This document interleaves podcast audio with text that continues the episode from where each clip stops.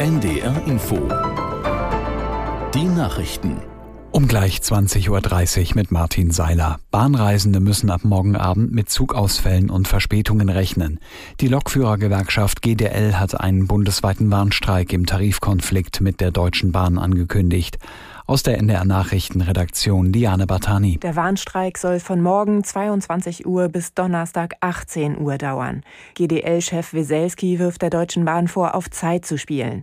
Das Unternehmen sei bislang nicht bereit, auf Kernforderungen wie eine Arbeitszeitverkürzung einzugehen. Die Gewerkschaft fordert, dass Schichtarbeiter nur noch 35 statt 38 Stunden in der Woche tätig sein müssen, bei vollem Lohnausgleich. Die Bahn kritisiert den Streikbeschluss der GDL. Der Zeitpunkt sei ein Unding sagte Personalvorstand Seiler. Man habe gerade erst vier weitere Verhandlungstermine vereinbart und Lohnerhöhungen um 11 Prozent angeboten.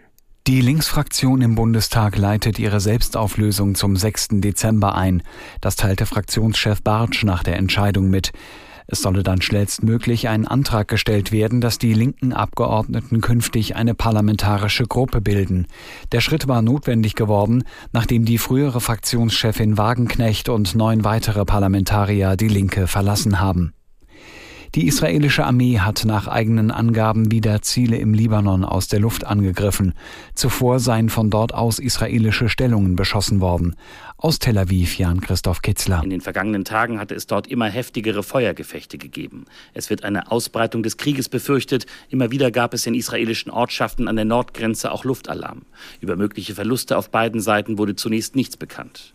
In Gaza-Stadt wurden derweil zahlreiche Leichen auf dem Gelände des Schifa-Krankenhauses in einem Massengrab beerdigt. Ein Sprecher des von der Hamas kontrollierten Gesundheitsministeriums sagte, es handele sich um bereits verwesende Körper sowie kürzlich gestorbene Patienten. Die Bundesregierung wird den angeschlagenen Siemens Energy Konzern mit einer Bürgschaft in Höhe von 7,5 Milliarden Euro stützen. Das hat das Bundeswirtschaftsministerium bestätigt. Das Geld soll aber nur unter der Bedingung bereitgestellt werden, dass unter anderem auch Banken das angeschlagene Unternehmen absichern. Insgesamt belaufen sich die Kreditlinien auf 15 Milliarden Euro. Siemens Energy war zuletzt wegen Milliardenverlusten seiner Windkrafttochter Gamesa in Schieflage geraten. Das Wetter in Norddeutschland, heute Nacht längere Zeit trocken, zeitweise auch Schauer, Tiefstwerte 9 Grad in Göttingen bis 3 Grad in Schleswig, an der Ostsee erhöhte Wasserstände.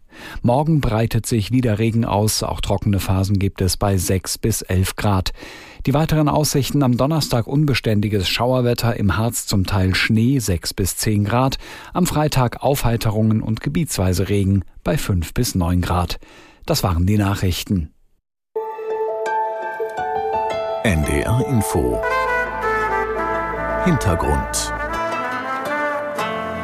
Wer vor 60 Jahren als Gastarbeiter oder Gastarbeiterin nach Deutschland kam, war oft abgeschnitten von der alten Heimat, ohne in der neuen anzukommen.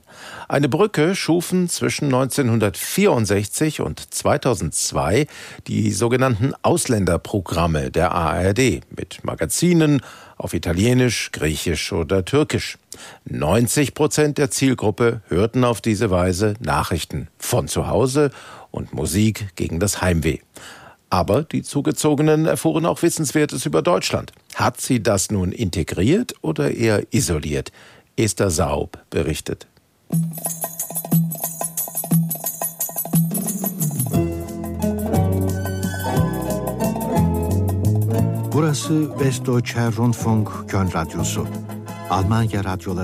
Mit der Erkennungsmelodie von Köln Radio Su, Radio Köln, wurde es still um die Transistorradios der türkischen Arbeiterinnen und Arbeiter in der Bundesrepublik der 1960er Jahre.